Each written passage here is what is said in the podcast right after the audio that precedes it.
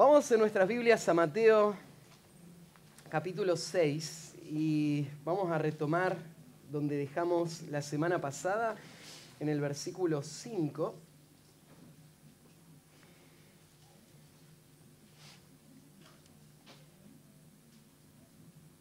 Cuando introducía esta sección la semana pasada, eh, les decía que por varias semanas vamos a estar viendo el, mismo tema en general, en donde Jesús está eh, partiendo desde el capítulo 5, versículo 20, cuando le dijo a sus discípulos que su justicia tenía que ir más allá, tenía que ser más grande que la de los escribas y fariseos. Y primero dio seis ejemplos prácticos y ahora va a dar tres ejemplos de la vida piadosa de, su pueblo. Y lo que le va a mostrar es que en el mundo religioso hay un gran problema que afecta todo lo que se hace. Y es el problema de la hipocresía. Y Jesús va a mostrar a sus discípulos que la adoración que Dios está buscando es una adoración sincera, libre de hipocresía. Y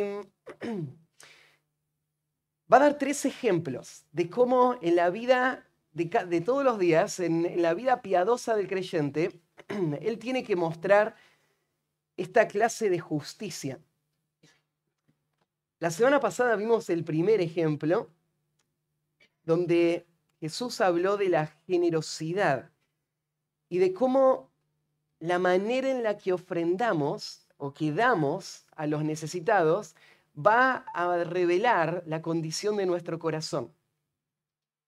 Cuando pasábamos por estos eh, versículos, decíamos que en el mundo en donde Jesús estaba en ese momento, la generosidad era algo muy eh, fomentado. No era un problema, la gente lo hacía. El problema era que no lo hacían con la motivación correcta.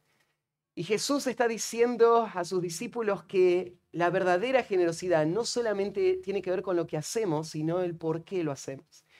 Y ahí es donde se distingue el, el verdadero Hijo de Dios. Si uno lo mira superficialmente, mucho de lo que hace el pueblo de Dios se parece a lo que hacen otros sistemas religiosos. Pero en, la fuente hay algo totalmente distinto. Porque en el sistema religioso del mundo, lo que la gente hace, lo hace para poder ser vistos. Y lo usa como una forma de promoción personal. Para el pueblo de Dios, nosotros vamos a vivir nuestra vida piadosa con una sola meta en mente y es agradar a nuestro Dios o como lo llama acá Jesús una y otra vez, a nuestro Padre que está en los cielos.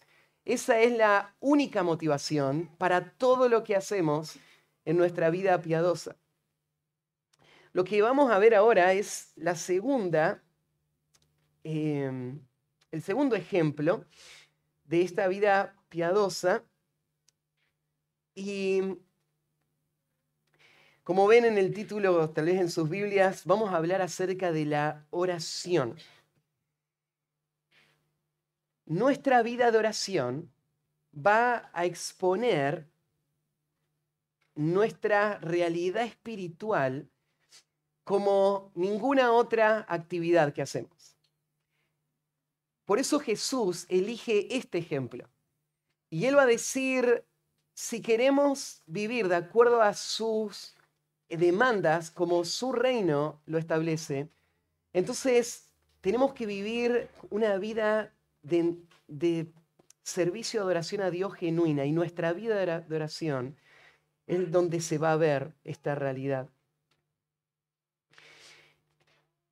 La oración es algo eh, clave, es algo crítico para la vida espiritual, ¿no?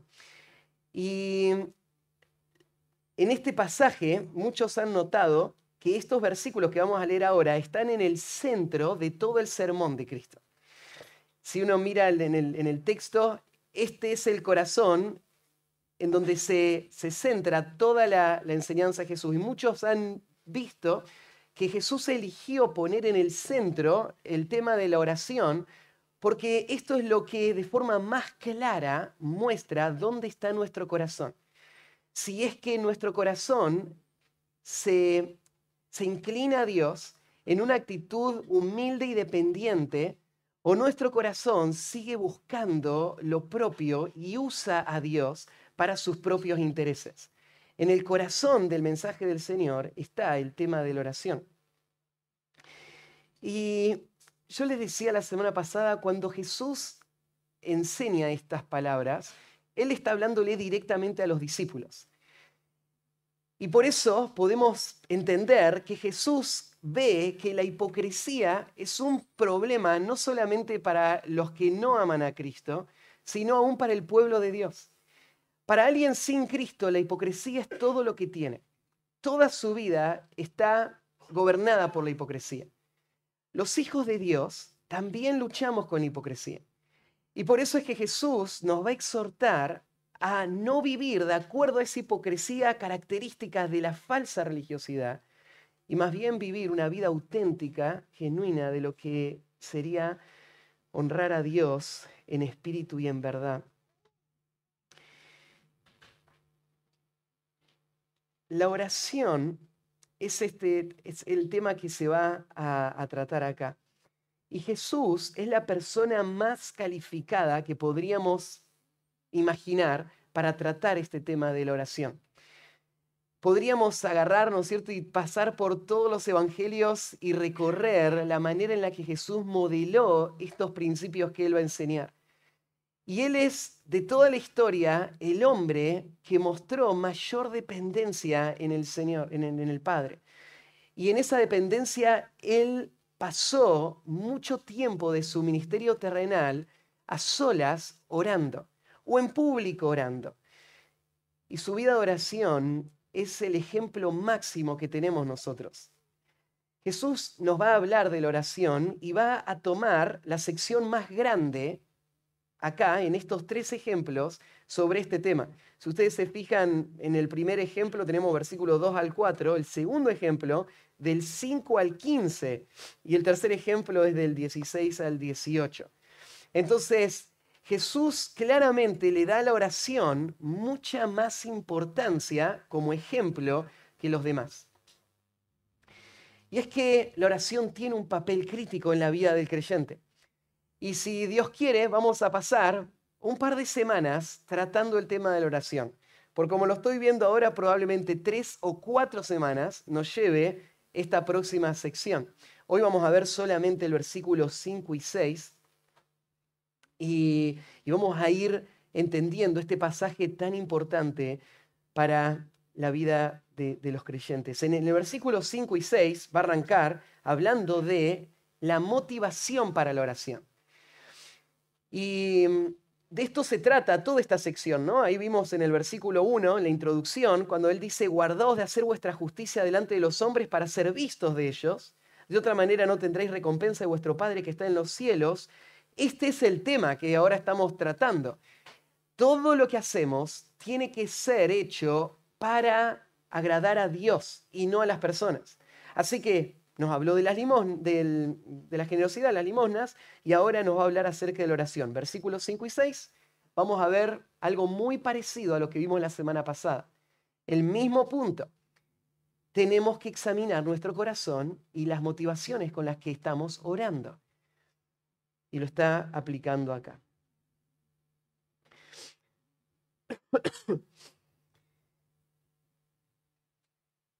Jesús va a hablar de, este tema de la oración y nos va a ayudar a entender cómo Él piensa de la oración.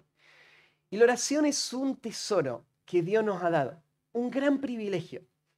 Hay varios pasajes que, que nos hacen ver este cuadro de cómo el creyente fue invitado a un lugar que hubiese sido inimaginable jamás y es poder entrar hasta la presencia misma de, del Dios creador y poder tener una comunión íntima con Él. Si pensás en lo que eso implica, que siendo enemigos de Dios, habiendo estado bajo la ira de Dios, el Señor obró a través de, de la obra de Cristo para que vos puedas ser reconciliado con Dios y puedas ahora tener acceso libre al trono de la gracia. Entonces, esta oportunidad de venir a, Cristo, a, a Dios a través de Cristo, por medio de la oración, es uno de los grandes privilegios que tenemos como hijos de Dios. De no solamente vivir de acuerdo a, las reglas de Dios, sino a vivir una vida de comunión íntima con Él. Y pensar que puedo yo entrar a la presencia de Dios y saber que Él me mira como su hijo, a quien Él ama, y, Él está dispuesto a escucharme, y Él va a responder mis oraciones, y Él va a darme lo que le pido. Esto, es, esto es asombroso. La oración es algo que es un gran tesoro del pueblo de Dios. Pero a la vez, lo que Jesús nos va a mostrar acá es que aún en esto que es tan especial, esto que muestra nuestra comunión íntima con Dios, el pecado va a infiltrarse acá.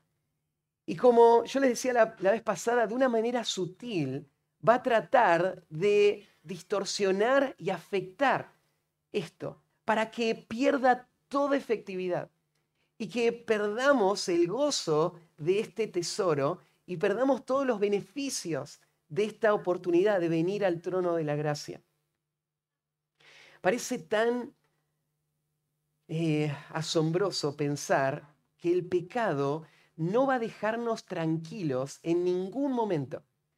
Pensá ahora mismo, estás sentado escuchando al predicador y este debería ser un momento en donde vos puedas ver la gracia del Señor, disfrutar de su palabra, pero sería un error pensar que este momento no es un momento donde el pecado va a estar tratando de frenar esta obra de Dios y distorsionar tu corazón.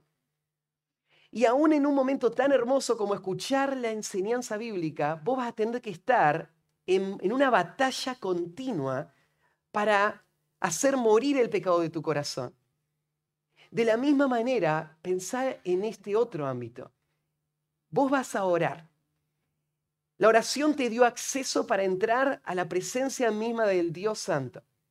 Y Él está ahí escuchándote. Él está dispuesto a responder. Él está buscando esta relación, esta intimidad.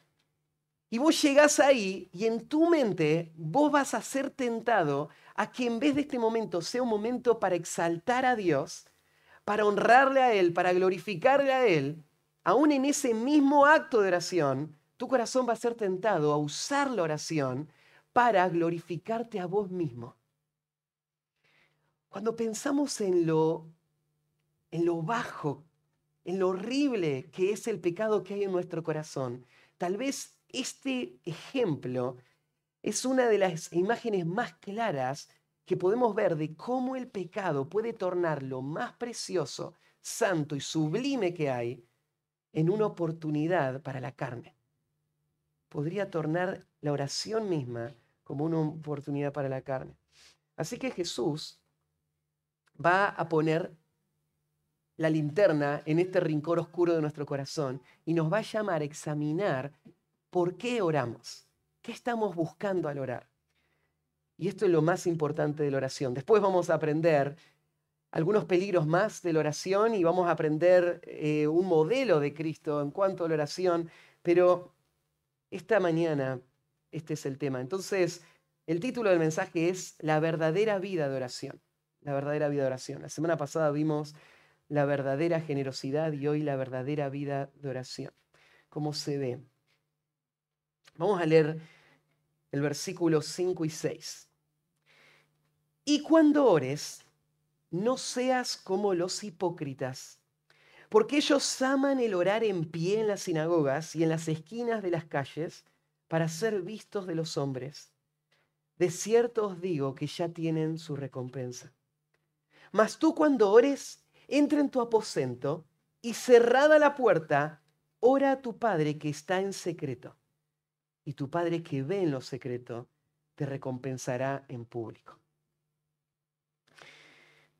Vamos a dividir este pasaje en tres, eh, puntos que creo que reflejan la estructura de cómo Jesús está presentando este tema. Comenzando con el primero, la verdadera vida de oración reconoce la importancia de perseverar en ella. La verdadera vida de oración reconoce la importancia de perseverar en ella. El, el, pasaje arranca con una conexión con la idea anterior y cuando ores mostrándonos que lo que tenemos acá es solamente un paso más en el mismo tema que se está desarrollando. Si queremos luchar contra la hipocresía, entonces ahora acá tenemos otro área en donde podemos ver cómo la hipocresía gana nuestro corazón rápidamente. Y tenemos que ahora enfrentar la hipocresía en este área, en el área de la oración. Por eso está ese I cuando eh, arranca el versículo 5. Pero, pero después enseguida dice, y cuando ores no seas como los hipócritas. Esa, próxima palabrita, el cuando ores, da a entender que la vida de oración era algo característico de esta gente que está escuchando. Fíjate que este pasaje no es una exhortación a que ores, sino que está dando por hecho que vos ya tenés una vida de oración diligente, esforzada, cotidiana, continua, lo que este pasaje más bien va a hacer es, ya que tenés esa vida de oración, lo que ahora tenés que hacer es evaluar por qué estás orando, qué te motiva a orar. Pero no quiero adelantarme porque Jesús da por hecho algo que no es tan común entre nosotros. Y es el hecho de que hay una vida de oración diligente y ferviente. Para entender cómo era la vida de oración eh, del mundo antiguo, eh, podríamos arrancar pensando en las culturas paganas. los griegos, por ejemplo, cuando ellos pensaban en sus dioses, ¿qué significaba para ellos orar a sus dioses? Bueno, los griegos pensaban que todo el mundo material está gobernado por deidades que tienen un campo de acción limitado y que ellos son los que deciden en ese área. Entonces tenés el dios, por ejemplo, de la fertilidad, el dios de la lluvia, el dios del sol, el dios de la guerra. Cada uno de estos dioses puede ayudarme en ese aspecto. Ahora, para que los dioses nos ayuden, nosotros tenemos que eh, hacer algo con estos dioses vamos a ir a estos dioses y vamos a pedirle que nos den lo que tanto necesitamos. Vamos a pedirle que nos den la lluvia, por ejemplo, o, prósperas cosechas. A la vez sabemos que estos dioses también quieren cosas, así que vamos a hacer sacrificios que creemos que van a complacer a estos dioses y vamos a convencerlos de esa manera que nos den lo que le estamos pidiendo. La idea, la palabra griega que usa acá eh, Jesús cuando habla de la oración, era muy común. Las culturas paganas lo hacían todo el tiempo. ¿Qué era orar? Bueno, orar era eh, reconocer que yo dependo de estas deidades y voy a ir constantemente a ellas para pedirles ayuda en todo esto y a la vez voy a llevar estas, estas ofrendas para ellos. Jesús le estaba hablando no solamente a una cultura greco-romana, sino de forma muy específica una cultura judía. Y el judío entendía este concepto de la oración también, porque ellos veían cuán dependientes eran de el Dios creador que gobierna todas las cosas.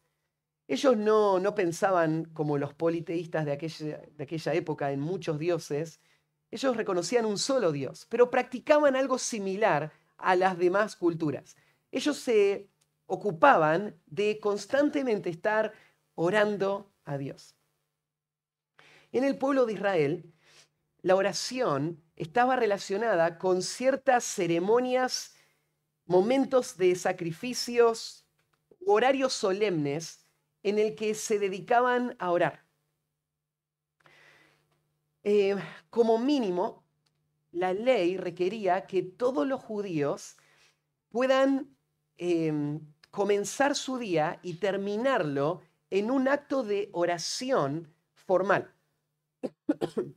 Entonces, cuando empezaba a aclarar el día, todos los judíos paraban todas sus actividades y tomaban unos momentos para hacer una oración. Estas oraciones eran oraciones litúrgicas, tenían un contenido específico. Ellos repetían unas, frases que venían del libro de Deuteronomio y eran sus oraciones a Dios. Y de la misma manera al final del día, cuando se terminaba y se oscurecía de nuevo, todo se paraba y oraban, estés donde estés. Entonces vos seguías con tus actividades, si vos podías ir al templo, te ibas al templo a la hora de la oración, pero si no estabas ahí, en donde estuvieras, en tu casa, en la calle, vos parabas todo lo que estabas haciendo y te ponías a orar. Para muchos había un momento a la mitad del día en donde también se dedicaban a la oración. Vos ves, por ejemplo, esto reflejado en algunos textos. En Hechos capítulo 3, versículo 1, se dice que Pedro y Juan subían juntos al templo a la hora novena, la de la oración. Y la hora novena era la oración final del día, con el que se terminaban todas las actividades. En el Hechos 10:30 dice entonces Cornelio dijo, Hace cuatro días que a esta hora yo estaba en ayunas y a la hora novena, mientras oraba en mi casa, vi que se puso delante de mí un varón con vestido resplandeciente. Ahí está de nuevo Cornelio a la hora de la oración, en su casa, orando. Y ahí es donde Dios manda el mensajero. ¿Se acuerdan muchos de Daniel? que se dice en el capítulo 6, versículo 10, que él tenía la costumbre de orar tres veces al día. Y ahí vino el problema cuando los enemigos de Daniel armaron una trampa para que Daniel sea eh, asesinado. Y entonces se prohibió la oración y Daniel siguió con su actividad de oración porque él entendía que esto era algo que no se podía postergar. Yo imagino en nuestro tiempo si saldría un edicto de que no se puede orar, muchos ni siquiera se darían cuenta de ningún cambio porque no hay ninguna disciplina regular de oración. Entonces, bueno, estar un día de sin oración es algo que ya hemos vivido tanto que ni siquiera nos sorprendería. Pero para Daniel era algo inimaginable. Él no puede dejar de orar, porque orar es un mandato. Orar de manera diaria, continua. y además de ser un mandato, es algo en lo que dependemos constantemente. Este es el mundo en el que Jesús está hablando. Cuando Él dice, cuando oren, Él está hablando a gente que ora todos los días de una manera disciplinada. Tal vez en tu mente puedes eh, acordarte cómo los árabes lo hacen, ¿no? En, el momento en donde tocan ahí la, la sirena y ponen la mantita en el piso y se agachan donde estén a orar. Esto era el mundo de Israel en esa época también. Claro, el, problema no era que esta, que esta, gente no oraba, sino la motivación por la que lo hacía. Porque estas oraciones se habían vuelto oraciones em, rutinarias que ya no tenían nada que ver con una dependencia en Dios, sino más bien como una forma de probar mi vida espiritual. Y mm, esta, esta, vida de oración ya no tenía ningún valor espiritual. Y lo que Jesús va a hacer es confrontarla para mostrar cómo se debería ver la vida de una persona que es parte de su reino. Pero a la vez tenemos que pensar nosotros cómo es nuestra vida de oración. Porque antes de pensar en la motivación para la oración, tenemos que afirmar la necesidad de la oración, ¿no? representa la oración una parte significativa de tu día. Si es verdad que tu vida de oración es la señal más concreta que tenés para reconocer el estado de tu vida espiritual. Si vos usarías tu vida de oración como parámetro para saber dónde está mi corazón en mi vida espiritual, ¿dónde, dónde estaría? ¿Qué demuestra tu, vida de oración, en dónde has puesto tu confianza y tu dependencia. La oración ha sido parte de la vida del pueblo de Dios desde el comienzo. Ahí en Génesis 12, 8, cuando se cuenta la salida de Abraham de Ur y llega a la tierra prometida, él dice, luego se pasó de allí a un monte al oriente de Betel y plantó su tienda, teniendo a Betel al occidente y ahí al oriente, y edificó allí un altar a Jehová e invocó el nombre de Jehová. Para Abraham, ahora su comunión con Dios es el eje de su vida. A donde va, él va edificando altares, él va em, cultivando esa dependencia en él. Hay muchísimos pasajes. Pienso en el Salmo 55, 17. Dice, tarde y mañana y a mediodía oraré y clamaré y él oirá mi voz. Proverbios 15, 8 dice, el sacrificio de los impíos es abominación a Jehová, mas la oración de los rectos es su gozo. El Nuevo Testamento está lleno, Jesús mismo va a hablar mucho más de la oración en, el libro de Mateo. Jesús dice en Mateo 7, 7 al 8, pedid y se os dará, buscad y hallaréis, llamad y se os abrirá.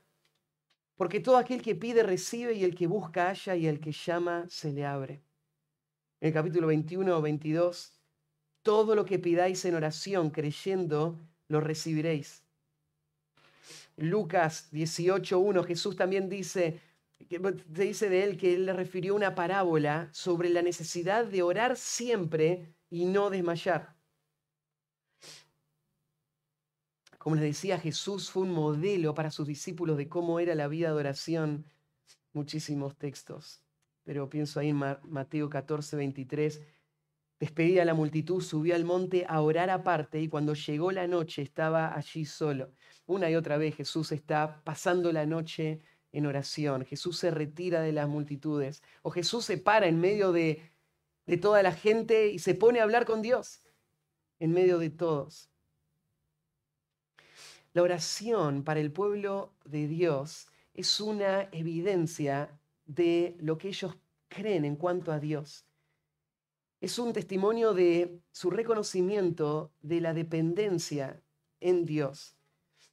Y, es todos estos textos que leía recién toda esta em, vida de oración está ligada a la forma en la que Dios va a obrar en el mundo a través de la oración. Pidan y yo les voy a dar. Busquen, van a encontrar. La iglesia primitiva se ocupó en la vida de la oración. Hechos está lleno de estos ejemplos. Hechos capítulo 3, 14 eh, y 15 Hechos capítulo 10, versículo 9. Em, la, iglesia orando. Las cartas están llenas de exhortaciones a la oración. Primera Tesalonicenses 5, 17, orad sin cesar. Efesios 6, 18, orando en todo tiempo, con toda oración y súplica en el Espíritu y velando en ello con toda perseverancia y súplica. Colosenses 4, 2 en adelante, perseverad en oración, velando en ello con acción de gracias. Entonces, una y otra vez, tanto el Antiguo como el Nuevo Testamento nos llaman a la oración. Israel lo, lo hacía. Entonces, lo que tenemos que pensar es esto. Jesús no está desalentando la oración, la disciplina de la oración, la diligencia en la oración, la forma en la que ellos lo, vivían todo el tiempo, todo lo contrario. Él está diciendo una vida verdaderamente piadosa va a verse en la oración, pero no solamente en la actividad de la oración, sino en la motivación de la oración. Dijimos, la verdadera vida de oración entonces reconoce la importancia de perseverar en ella. En segundo lugar, reconoce el peligro de la hipocresía que la afecta reconoce el peligro de la hipocresía que le afecta. Una vida de oración genuina va a orar y a la misma vez batallar con el pecado que es característico del corazón y tan sutil aún en este momento de la oración. ¿Y cuál es ese pecado? Es la hipocresía. Y por eso Jesús va a decir, cuando ores, no seas como los hipócritas. Ya hablamos de los hipócritas la semana pasada. Son personas que se ponen una careta. Son actores profesionales. La palabra hipócrita originalmente no tenía una connotación negativa. Era, era una persona que fingía ser alguien que no es. Y está bien cuando vos sabés que esto es una dramatización. Pero en la vida espiritual la hipocresía es el mayor peligro. Es contra lo que tenemos que estar batallando todo el tiempo. Y entonces no seas como los hipócritas. Lo que está diciendo Jesús es que mucha de la oración que ellos ven a su alrededor no tiene ningún valor real. No hay trascendencia, no agrada a Dios. Y por eso ellos tienen que huir de este peligro. La razón por la que la hipocresía es tan peligrosa es la que sigue en la próxima expresión, porque ellos aman el orar en pie en las sinagogas y en las esquinas de las plazas. ¿Cómo se ve la hipocresía en la oración? Bueno, acá lo va a describir. Esta es una persona que ama. No a Dios o a otros. Lo que ellos aman es el orar en pie en las sinagogas y en las esquinas de las plazas para ser visto por los hombres. Esto tiene que ver con lo que Jesús advirtió del versículo 1. Es cuando mi vida piadosa no está movida por mi temor a Dios, sino por el temor a los hombres, por mi deseo de complacer a los hombres, por mi deseo de promoverme a mí mismo frente a los hombres. Entonces, esta es gente que ama orar, disfruta orar, y lo hace, lo hace mucho, lo hace constantemente. Pero, pero fíjate lo, lo que Jesús va a señalar, ellos son hipócritas.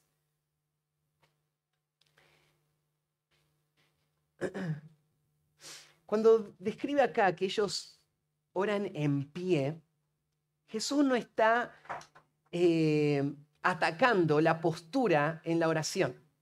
El problema de estas personas no es que tendrían que haber estado orando arrodillados, pero están orando en pie.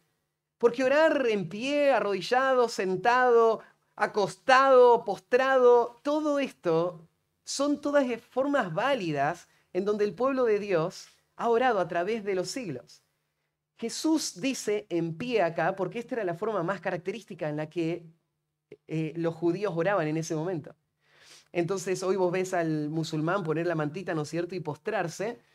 Em, en el tiempo bíblico, eh, los judíos no oraban de esta manera, sino que ellos de pie, con una actitud reverente, con sus manos levantadas, con su rostro enfocado hacia el templo, o si estaban en otros países o en otros lugares, hacia la ciudad de Jerusalén, eh, así esa era la postura característica.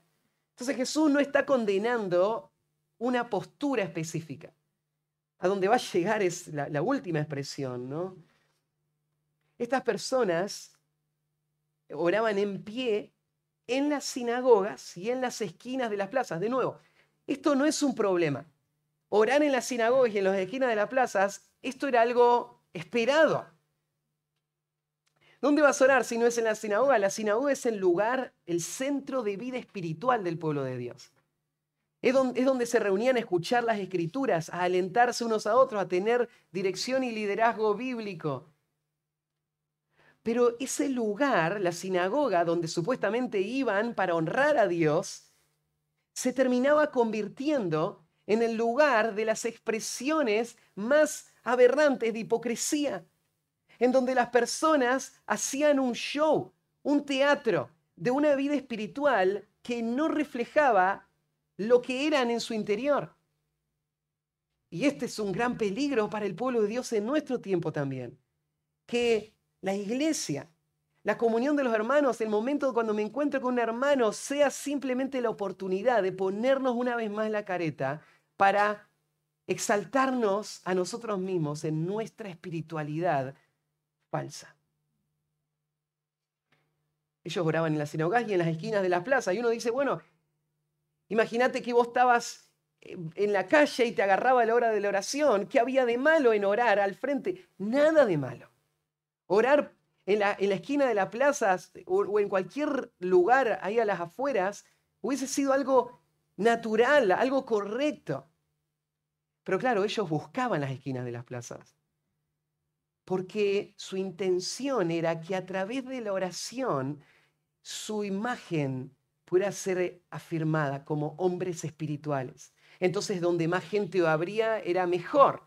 Entonces, la palabra que usa acá para calle y para la esquina de las calles ya está dando esta intención. Estas personas no solamente lo hacían donde le agarraba el momento de oración, sino que buscaban especialmente a dónde querían estar parados cuando llegara el momento de oración, para que todos los vean en ese acto de espiritualidad. Jesús no está diciendo que orar en público está mal, que orar en la sinagoga está mal, que orar a las afueras está mal.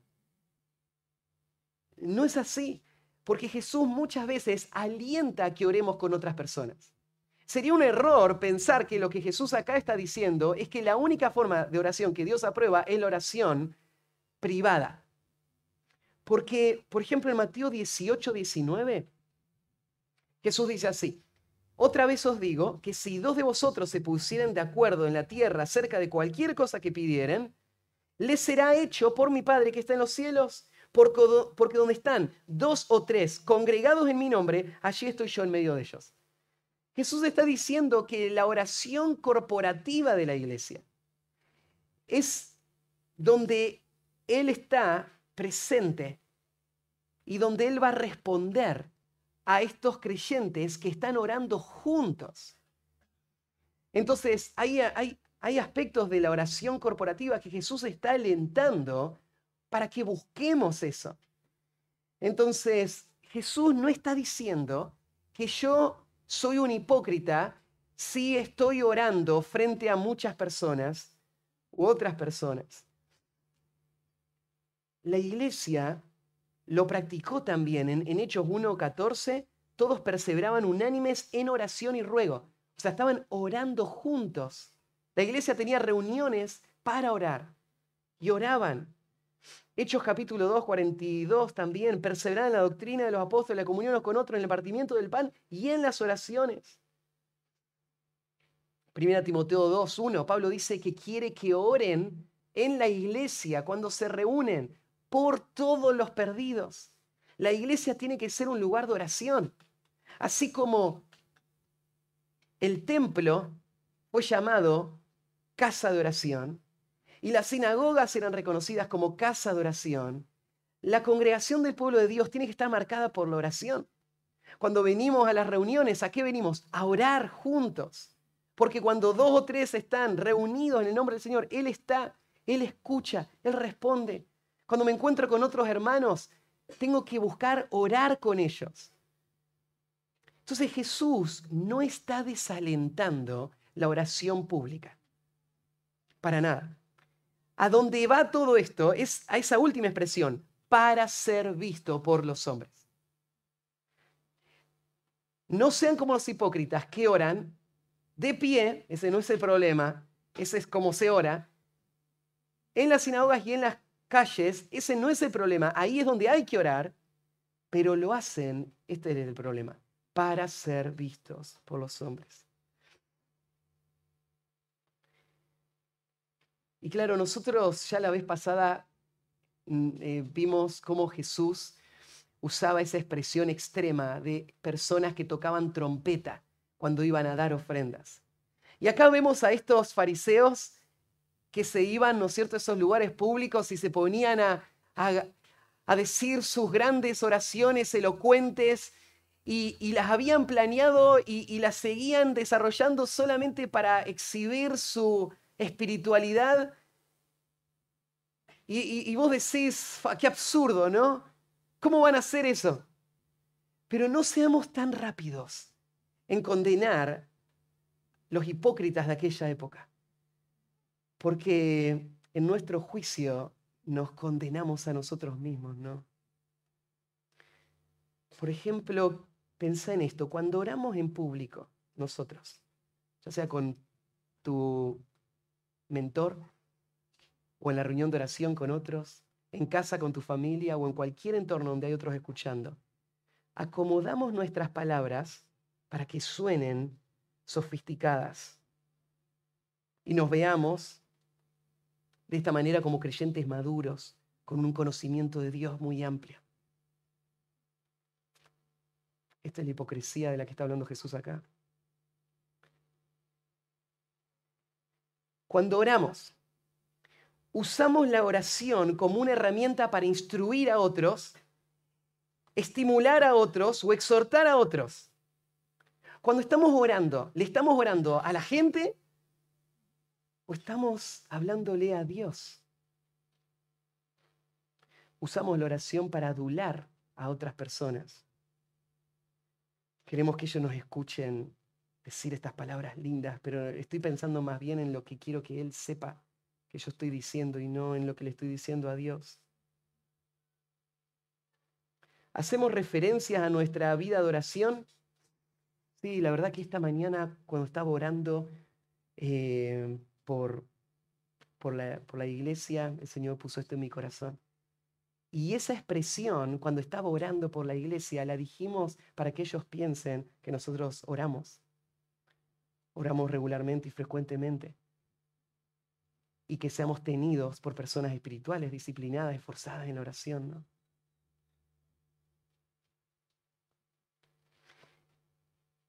Estamos viniendo a la reunión de oración para que crean que somos más espirituales que otros que no vienen Recordemos que Jesús no está desalentando la oración. O sea, tenemos que venir a la reunión de oración. Tenemos que orar continuamente. Tenemos que orar esa mañana por la iglesia. Pero la pregunta es, ¿por qué lo estoy haciendo? La hipocresía es algo tan sutil. Y esto es lo que estos hombres hacían. Se ponían en pie para orar, ya sea en la iglesia o afuera, pero en su mente lo que ellos estaban no es pensando en Dios, no es pensando en lo que le estaban diciendo a Dios, estaban pensando en lo que la gente estaba escuchando. Entonces Jesús dice, de cierto os digo que ya tienen su recompensa. ¿Cómo es esto de la recompensa por la oración? Leímos recién algunos textos que hablan de cómo Dios obra por medio de la oración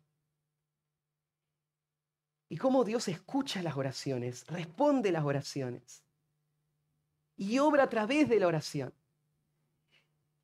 La oración es uno, de esos grandes misterios que nunca vamos a lograr descifrar. Porque la doctrina de la oración nos dice que Dios va a hacer lo que yo estoy pidiendo. Pero el Dios que va a responder a mi oración es un Dios que planeó todas las cosas de toda la historia humana y que hace todas las cosas de acuerdo al diseño de su propia voluntad. Entonces, ¿cómo es que pasa esto? Porque si Dios ya tiene un plan, que yo ore o no ore, no va a cambiar nada, ¿no? Dios ya tiene el plan y Él va a hacer lo que ya decidió hacer.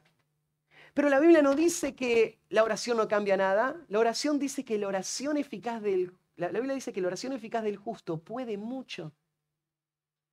O sea, Dios no iba a traer lluvia y ahora eh, se hizo una oración y ahora va a traer lluvia. ¿Cómo es que obra la oración en la teología de un Dios soberano? La mejor explicación que puedo dar es esta. Dios va a cumplir sus propósitos soberanos a través de mi oración. Cuando Dios en la eternidad pasada planeó que esta persona se salve, Él planeó algo más. Yo voy a salvar a esta persona en respuesta a la oración de esta persona. Y yo voy a dirigir todo para que esta persona haga esta oración y yo responda a esa oración y salve a esta persona. La salvación de esta persona ya estaba planeada, pero la, oración fue el medio que Dios usó para cumplir su propósito soberano. Entonces pensé en esto. Dios nos dio una herramienta con un poder incalculable para que sus propósitos en este mundo, en nuestra época, se puedan cumplir. Y Dios responde oraciones. Dios cambia el curso de la historia de una persona, de una familia, de una nación, de una iglesia, por la oración de personas que están intercediendo. La recompensa de la oración es el resultado que esa oración va a tener en transformar este mundo, la vida y enriquecer al que está orando con fruto eterno. Cuando Jesús dice que el hipócrita no va a tener ninguna recompensa, lo que está diciendo es que esa oración es una oración eh, inerte. Es una oración sin vida, sin poder. Y nosotros decimos, ¿por qué Dios no responde a mis oraciones? Pero toda mi vida de oración es solamente un acto fingido de una espiritualidad que no me caracteriza, que es simplemente un intento de manipular a Dios para tener lo que yo quiero o de aparentar frente a otras personas. ¿Qué oración va a responder Dios de esta manera? Ninguna oración. La única recompensa que vamos a tener cuando oramos de esta manera es la aprobación de otros y estamos reunidos en la reunión de oración. Y si no cuidamos nuestro corazón, puede haber 50 personas orando en grupo y cada uno tratando de impresionar a sus hermanos y nada va a pasar. Ningún fruto, ningún resultado. Por eso Jesús advierte de que cuando una persona tiene una vida genuina de una oración verdadera va a estar cuidando su corazón. ¿Por qué estoy orando? ¿Qué estoy queriendo al orar? En tercer lugar, la verdadera vida de oración reconoce que Dios es su única audiencia. La verdadera vida de oración reconoce que Dios es su única audiencia. Versículo 6. Más tú, cuando ores, entra a tu aposento. Este más tú está dado de una manera muy enfática, en donde ahora va de nuevo, igual que la semana pasada, a ponerte a vos en el centro. Y te va a decir, esta es la forma como los hipócritas usan la oración.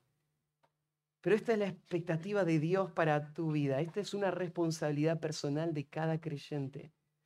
El limpiar su corazón de la hipocresía y poder orar en una manera efectiva, en una manera tal que Dios escuche mis oraciones, aunque no impresionen a nadie. Esta es la oración que Dios está buscando. ¿Y cómo es esa oración? Más tú, cuando ores, de nuevo, fíjate que da por hecho que vamos a hacerlo, vamos a orar, vamos a orar igual con diligencia y con frecuencia, pero cuando lo hagas, entra a tu aposento. La palabrita que usa acá, que se traduce como aposento, tiene que ver con em, el lugar más privado que hay. Usualmente se usaba para referirse a un lugar donde se guardaban las cosas más valiosas, donde la gente que venía a visitar la casa no entraba, porque ahí vos tenías guardados tus tesoros. Entonces, el, aposento es ese lugar. Lo que está eh, implicando Jesús es este, este esfuerzo para ir al lugar donde no voy a ser encontrado, no voy a ser... Tal vez algún comentarista señaló también el hecho que use la palabra aposento. Tiene que ver con ahí está tu tesoro, ¿no es cierto? Vos vas a ir al lugar secreto donde está el tesoro más grande que tenés, tu comunión con Dios y la fuente de todo tu bien, ¿no? Entonces tiene esta connotación también. Anda al, cofre, anda al aposento, al lugar privado. Después agrega esta próxima expresión y cerrada la puerta, dando a entender de que vos te asegures de que está cerrada la puerta y que nadie va a entrar a ese lugar. Y ahí ora a tu Padre que está en secreto. Cuando Jesús está diciendo que esta es la forma en la que tenemos que orar, de nuevo, no está diciendo que el creyente no debe orar de forma pública. Porque les leí los textos, Jesús nos alienta a orar de forma pública. Entonces, ¿cómo evitamos la hipocresía cuando hay otra gente escuchándome? Jesús está mostrando que esto es una cuestión de actitud, no de ubicación. La actitud del corazón del creyente es la de uno que está enfocando su oración en Dios y solamente en Él. De tal manera que aun cuando está al frente de otros, Él está asegurándose de cerrar todas las puertas para que en su corazón nada de lo que Él esté diciendo esté frente a otras personas.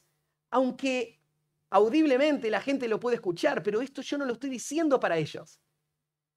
Ellos me están escuchando pero a quien yo le estoy orando no es a ellos. Yo le estoy orando a mi Padre que está en lo secreto. Entonces en, en mi corazón yo estoy escondido, a solas, con nadie más, donde nadie puede entrar ni nadie puede ver, pero Dios está ahí y con Él yo estoy hablando. Entonces, claro, yo creo que gran parte de nuestra vida de oración debe ser hecha en, en un lugar físicamente aislado y en soledad. Pero no exclusivamente, porque tiene que ver con una actitud. Una persona puede orar solo todo el tiempo y aún hacerlo para sentirse más espiritual que los demás. Y todas sus palabras son solamente hipocresía. No estás ahí para estar con Dios. Estás ahí para construir tu imagen, ya sea en tu propia mente o frente a otros. Entonces no tiene que ver con, con ubicación. Entonces, esa expresión es la clave, ¿sí? Cerrar la puerta, pero hoy al final, ora a tu Padre. Ora a tu Padre. La semana pasada pensábamos en esta palabra que tanto repite Jesús en estos textos. Él es tu Padre. Él es la única opinión que importa. A Él querés complacer. De Él estás esperando recibir. Búscalo a Él. Él es el objetivo de tu oración, el único objetivo. Orale a Él.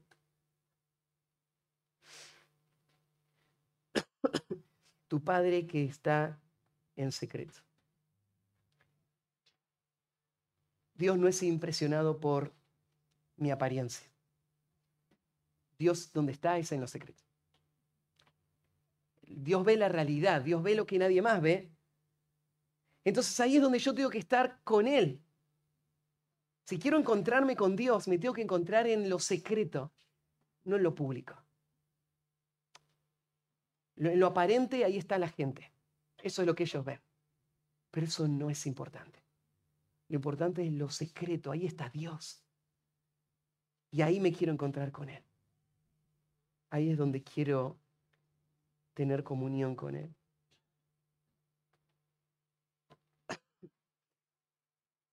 Entonces, eh, ¿para quién estamos orando? Algo más que podemos resaltar de esta expresión, mi vida oración va a ser cultivada frente a lo que pienso de Dios. En esta expresión, ¿no es cierto? Él es tu Padre. Y eso es lo que Jesús está resaltando. Mi teología en cuanto a Dios es lo que alimenta mi comunión con Él en ese lugar privado donde me encuentro. Y la última expresión, y tu Padre que ve en lo secreto te recompensará en público. De nuevo esta palabra recompensa. La semana pasada pensábamos, ¿es legítimo, es, es algo bueno buscar recompensa? Bueno, no una recompensa ilegítima, pero sí la que Dios ha ofrecido. Y esta es la que Dios ofrece, ¿no? Él dice, todo lo que le pidamos a Él, en oración, creyendo, lo vamos a tener. Dice primera Juan, y esta es la confianza que tenemos en Él, que si pedimos alguna cosa conforme a su voluntad, Él nos oye. Y si nos oye, tenemos las cosas que le pedimos. Entonces, Dios está poniendo eso delante de nosotros, como, como un gran tesoro al cual nosotros podemos acceder. Ese premio, ese, e, ese resultado, esa recompensa, la recompensa de la oración, que tiene resultados para esta vida y para toda la eternidad. Pero la oración que Dios va a recompensar es la oración que se hace en lo secreto. Es la oración donde estoy yo solo con Dios. Y Él es mi único objetivo. Y entonces, esa es la oración que Dios va a usar para cumplir sus propósitos eternos en este mundo. Para terminar, eh, podemos pensar que la oración verdadera es un tiempo de comunión exclusiva con Dios y no una manifestación pública de espiritualidad. Si, si has visto la oración de esta manera, es porque esto se ha distorsionado en tu corazón o has seguido modelos defectuosos de lo que es la oración verdadera. Pero hoy necesitamos verla como Dios la ve. La oración no es una manifestación pública de espiritualidad, es un tiempo de comunión exclusiva con Dios, ya sea que estés con otros o solo. En segundo lugar, pienso que podemos sacar de este pasaje que tenemos que entregarnos a la oración ferviente y sincera. Tenemos que volver a orar por la humanidad perdida, tenemos que orar por nuestros hermanos y hermanas, tenemos que orar por nuestras familias, tenemos que orar por nuestros misioneros y no de una manera mecánica o ritualista como es el horario para orar, ¿no? No podemos comer sin orar antes. Y nosotros tenemos nuestras propias pequeñas fórmulas, ¿no? Y repeticiones y hábitos. Pero la oración es mucho más que un hábito. Es nuestro encuentro con Dios. Pero tenemos que hacerlo. Tenemos que hacerlo más, sin duda. Creo que no hay una sola persona en, este, en esta habitación que no cree que su vida de oración no tenga que crecer. Hagámosla crecer. Seamos más diligentes y examinemos nuestro corazón sobre todas las cosas. No tenemos que permitir que nuestra vida de oración se vuelva una simple liturgia religiosa vacía de la relación con Dios que da sentido a las palabras que estamos expresando. Tenemos que escapar de la hipocresía con todas nuestras fuerzas y permitir que nuestra vida piadosa sea una expresión real, auténtica de lo que hay en nuestro corazón, un amor por Dios y una dependencia en Él completa.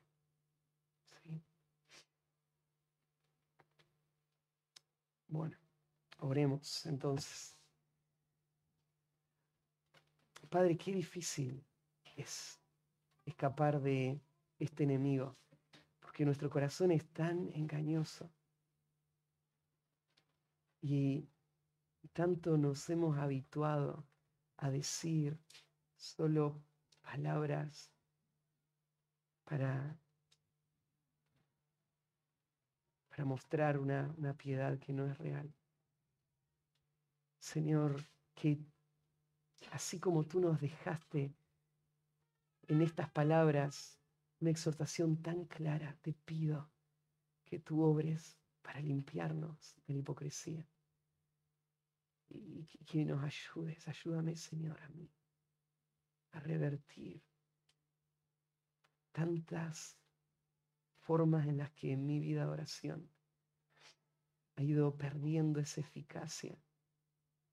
Señor, no quiero pasar por esta vida y no hacer uso de ese privilegio tan grande, ese tesoro, tener acceso a ti y de recibir de ti todo lo que tú crees que es mejor para mí y para esta iglesia. Señor, perdón por tanta individualismo, Señor, tanto deseo de, de hacer las cosas a mi manera, en mis fuerzas. Ayúdame, Señor, a revertir esto. Te pido que en estas próximas semanas que vamos a hablar sobre la oración, la vida de oración de nuestra iglesia pueda cambiar para siempre. Que tu verdad penetre nuestro corazón, nos transforme, nos limpie de la hipocresía y que nos permita disfrutar de la comunión diaria, continua contigo a través de la oración. Te encomendamos todo esto a ti en nombre de Cristo Jesús. Amén.